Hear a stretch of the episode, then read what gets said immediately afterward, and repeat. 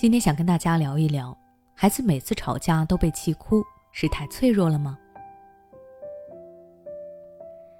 最近后台有位家长私信问了我这么一个问题：老师你好，我感觉我家孩子的心理太脆弱了，特别是每次跟人吵架的时候，他总是自己先被气哭了，我该怎么教育孩子呀？不知道你有没有遇过孩子吵架被气哭的情况？当时你是怎么解决的呢？其实孩子吵架哭是很常见的情形，只要我们弄清楚孩子吵架的原因，理清楚事情的原委，了解孩子被气哭的原因，然后对症下药去处理，问题就能够迎刃而解。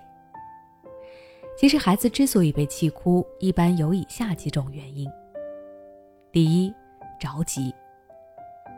有些孩子在跟人发生争执的时候，问题明明不是出在他身上，对方的话他也有理由反驳，但是因为他的语言沟通能力还不够完善，还不能够很好的组织语言，有好多的话当下都不知道该怎么说，但是他又着急想反驳，于是就被急哭了。这种情况，相信很多家长也深有同感，我们不妨代入自己去感受一下。比方说，你白天跟人争辩的时候，对方咄咄逼人，分明是你有理，当下却被反驳的无话可说。等到晚一些的时候，才想起来当时该怎么回应人家。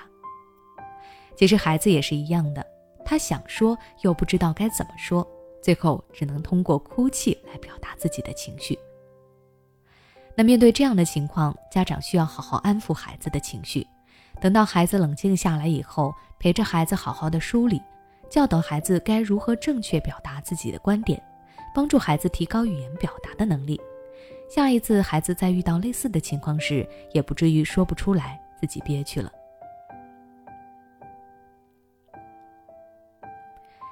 第二种，挫败。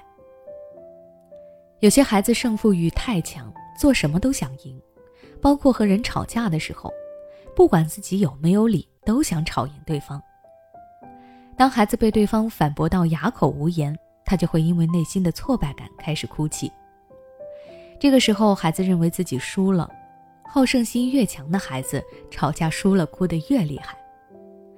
家长在面对孩子因为吵架失败而哭泣的时候，要及时并且正面的开导孩子，教会孩子接受失败，并让孩子意识到自己的问题。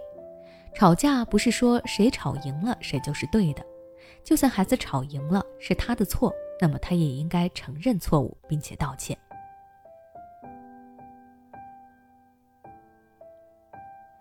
第三种不自信，有的孩子本身并没有做错，却因为他人说了自己两句，开始怀疑自我，觉得自己是不是错的，然后和人吵架的时候什么都说不出来。这种孩子在吵架中往往也是先认错的那个。有的时候因为和人吵了两句，被他人批评了，就受不住开始哭泣。这样的孩子很容易被人欺负。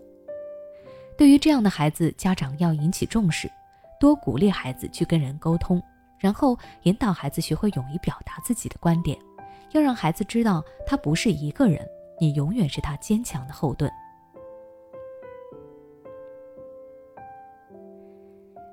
第四种，害怕吵架。很多家长从小就教育孩子不能吵架，网上也会经常有因为吵架而出事故的新闻，这就让一部分的孩子害怕吵架。如果这部分孩子胆子还特别小，那么他们遇到吵架的事件，情绪就更加容易失控，哭泣就是他们表达自己害怕的一种方式。这种孩子往往受不了批评和责骂。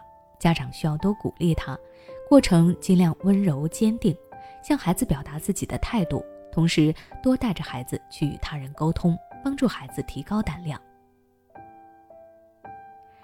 最后，我想说，孩子哭并不一定都是坏事，这也是他宣泄情绪的一种方式。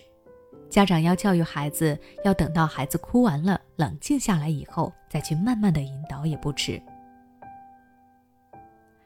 那今天的分享就到这里。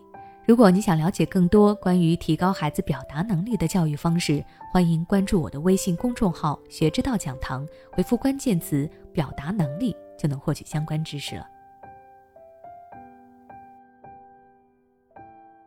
对孩子的学习问题，你是否很苦恼？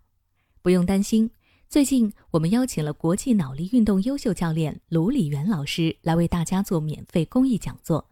他将围绕孩子的拖拉磨蹭以及学习动力、记忆力、专注力和阅读力来为你深入分析孩子的问题。每周一节课，千万不要错过哦！现在关注微信公众号“学之道讲堂”，回复“孩子学习”就可以获得免费收听名额。